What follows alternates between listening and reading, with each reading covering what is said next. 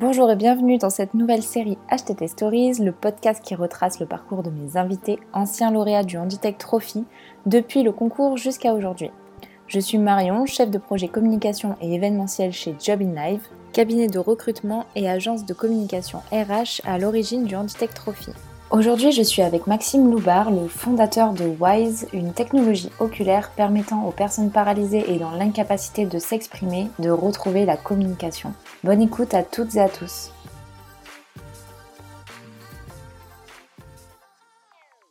Bonjour Maxime. Bonjour.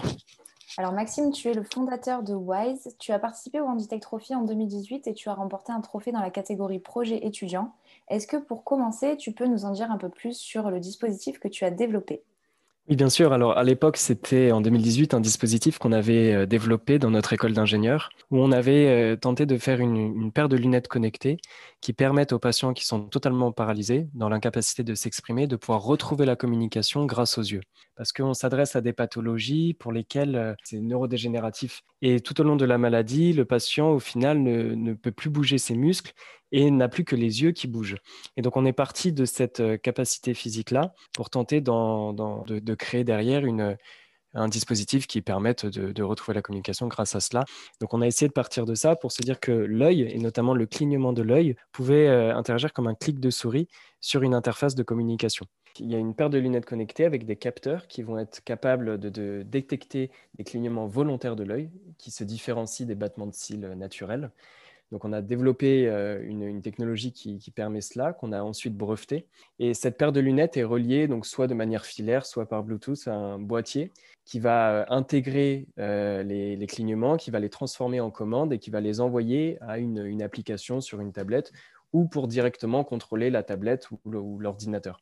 Alors on essaye aussi de faire quelque chose de totalement intégré, d'avoir toute la technologie dans les lunettes qui communique directement avec euh, l'interface de communication, quelle qu'elle soit. Donc quand tu as développé cette application, tu étais avec euh, quatre autres étudiants, donc c'était l'ECE de Paris, euh, l'école d'ingénieurs dans laquelle tu as étudié. Est-ce que vous formez toujours une équipe aujourd'hui? Alors, on a, bon, c'était un projet étudiant, donc ça, n'engageait à rien sur le, plan professionnel.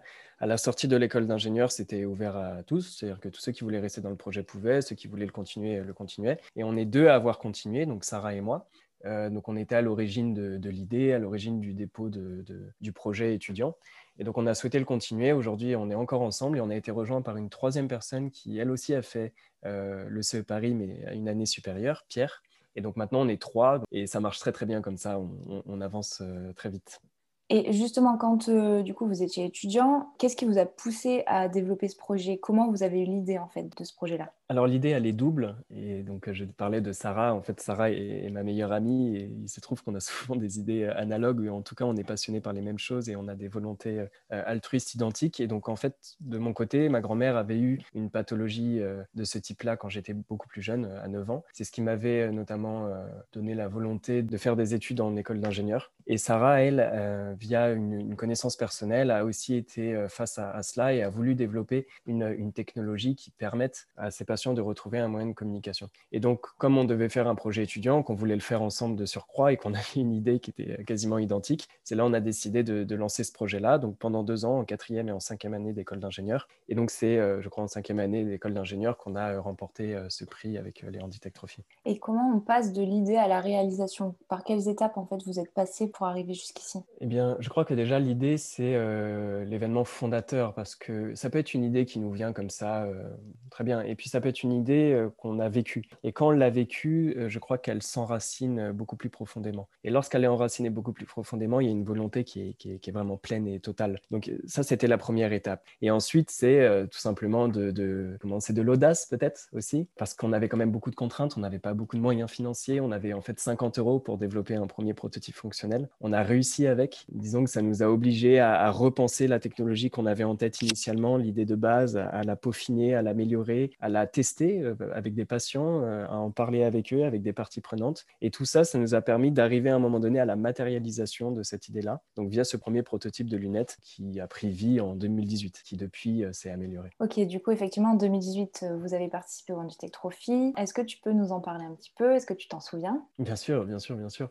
je m'en souviens parce que c'est la, oui, une des premières fois, je crois, où, j'allais récupérer un prix sur une scène. Et donc, c'était un moment euh, Bon, j'étais tout seul sur la scène et pour autant, je sais que derrière moi, il y avait, euh, je représentais plutôt une équipe que moi-même. Et donc, il y a aussi ça et il y a, aussi cette, ce bonheur de, après d'appeler euh, son grand-père et de lui dire qu'on a, a gagné un premier prix sur ce projet qu'on développe pour sa grand-mère et puis même pour les autres, en fait, euh, pour Sarah et, les autres étudiants qui étaient avec nous, qui ont peut-être quitté le projet, mais qui ont beaucoup œuvré dedans en amont pendant deux ans on se sent soutenu à ce moment-là. On se sent soutenu, on se sent aussi valorisé dans ce qu'on fait. On se dit que toutes les heures de travail qu'il y a eu, c'était pas pour rien. Ce qui aussi était pour moi très important à ce moment-là, c'est de sentir qu'on avait notre ticket pour rentrer dans un, dans un écosystème qui est celui de la Handitech.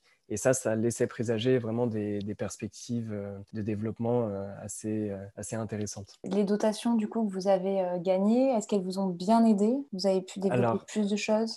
À l'époque, il n'y avait pas de dotation financière. Il y avait euh, quelques accompagnements proposés par des partenaires, plutôt du mécénat de compétences, et notre droit d'entrée pour un an au sein de la Handitech. Et c'est surtout cette partie-là, moi, qui m'a beaucoup apporté, parce qu'elle m'a permis d'intégrer notamment le bureau inclusif, qui était une sorte de réunion de plusieurs projets qui permettraient le, retour à l'emploi pour les personnes en situation de handicap. Et on allait dans, plein de villes, euh, partout en France, pour aller présenter cela dans des entreprises, pour leur montrer qu'il y avait des choses qui étaient en train de se développer, des choses qui existaient et que ça pouvait leur permettre d'inclure davantage aussi à leur échelle des personnes en situation de handicap dans l'emploi. Et donc ça, ça a été vraiment, euh, je crois, formateur parce que j'ai pu rencontrer, je crois que j'étais l'un des projets les moins avancés à ce moment-là puisqu'on venait de gagner euh, le, prix étudiant euh, et j'ai été avec des projets qui, avaient, déjà commercialisé, qui avaient déjà des expériences et donc leur retour d'expérience, déjà leur bienveillance, que ce soit des équipes de Job in Live ou de, des, projets de la Handitech, la bienveillance et, les conseils surtout tout, ça, ça aide. Et je crois que c'est vraiment faire partie de cet écosystème-là qui m'a permis d'avancer sur cette année-là. En parallèle, j'étais aussi étudiant entrepreneur dans un pépite, donc ça m'a beaucoup aidé. Mais au niveau de la Handitech, voilà, c'est vraiment euh, cet écosystème, cet, aspect écosystème que je crois très important. Et c'est aussi pour ça qu'on a décidé de, continuer à en faire partie euh, les années suivantes. Ok, donc on a parlé de l'origine du projet, on a parlé de la participation Handitech Trophy en 2018. Euh, j'imagine que depuis, vous avez pas mal évolué. Et quels sont aujourd'hui vos besoins? Quels sont les prochaines étapes en fait pour Wise? Alors là, on est dans une phase où on, essaye d'avoir vraiment un prototype qui se rapproche grandement du, produit minimum viable afin de lancer une, première commercialisation, sans doute via un crowdfunding, parce que le financement participatif est, vraiment en phase avec euh, notre méthode et, les valeurs qu'on prône de co-construction et que les bénéficiaires de notre technologie deviennent aussi acteurs de leur développement. Donc je crois que le financement participatif est une des prochaines étapes importantes parce qu'il va nous permettre de générer des premiers fonds pour lancer une première production un peu plus importante. Aujourd'hui, les prototypes, on les fait nous-mêmes ou avec des, petits partenaires. Pour cette année, ça va être, euh, à mon avis, les grandes étapes. Et puis pour l'année prochaine, j'espère d'ici l'année prochaine, une, première commercialisation. Et derrière, cette première commercialisation va nous permettre de pouvoir réinvestir dans notre recherche et développement parce qu'on a déjà des idées pour peaufiner ce même produit et pour en créer d'autres. Mais il faut à un moment donné sortir un produit qui fonctionne pour après euh, l'améliorer et avoir les moyens de l'améliorer considérablement. Est-ce que tu vois quelque chose à rajouter sur Wise ou est-ce que pour conclure, tu aurais un petit mot d'encouragement pour la génération 2021 du Handitech Trophy? Bien sûr, bien sûr. Il faut, il faut comprendre que dans le champ du handicap, on, parle de concurrence parce que c'est un marché économique comme un autre, mais je crois que dans ce marché-là, plus que dans aucun autre, il y a une, forme euh, très puissante de collaboration et de, bienveillance. Et je crois que tous les projets qui s'inscrivent dans cette mouvance-là vont, vont s'y retrouver. Et c'est pas forcément le projet qui va gagner, qui mérite de faire partie de cela. Je crois que c'est tous les projets et toutes les initiatives en ce sens, qu'elles soient euh, de start-up, d'associations euh, ou d'entreprises elles-mêmes qui veulent aussi faire avancer à leur échelle. Donc je crois qu'il faut juste croire en son projet, ne pas avoir peur d'en parler, ne pas avoir peur de subir la critique, parce qu'elle sera la plupart du temps constructive. Et tout ça, ça va nous permettre tous ensemble d'améliorer l'inclusion dans notre société. Et c'est surtout que c'est de notre devoir de, permettre à son prochain de, faire corps avec, euh, avec la société. Et donc je crois, et je parle surtout là pour les projets étudiants, euh, les autres n'ont pas besoin de, mes conseils, ils sont déjà bien avancés. Dès lors où il y a cette fibre-là qui nous incite à faire un projet euh, lié au handicap et à l'inclusion, il faut, il faut persévérer, il ne faut pas avoir peur de, se faire aider, de solliciter, de demander des conseils, de demander de l'expérience. Et ensuite, ça va, ça, va, ça va couler tout seul. Donc il faut croire en soi, il faut croire en son projet, il faut croire en, cette, en cet écosystème. Pour ceux qui nous écoutent, euh, moi je vous dis restez connectés puisque la date d'ouverture de l'appel à projet sera annoncée prochainement. Maxime, je te remercie d'avoir été parmi nous aujourd'hui aujourd'hui. Avec grand plaisir. Et je te dis à bientôt. Oui, à très bientôt. Et bonne chance à tous. Merci beaucoup pour votre écoute. Avant de nous quitter, si vous avez aimé ce podcast, n'hésitez pas à nous le dire en commentaire et à vous abonner à nos réseaux sociaux si ce n'est pas déjà fait. Rendez-vous très vite pour un nouvel épisode HTT Stories.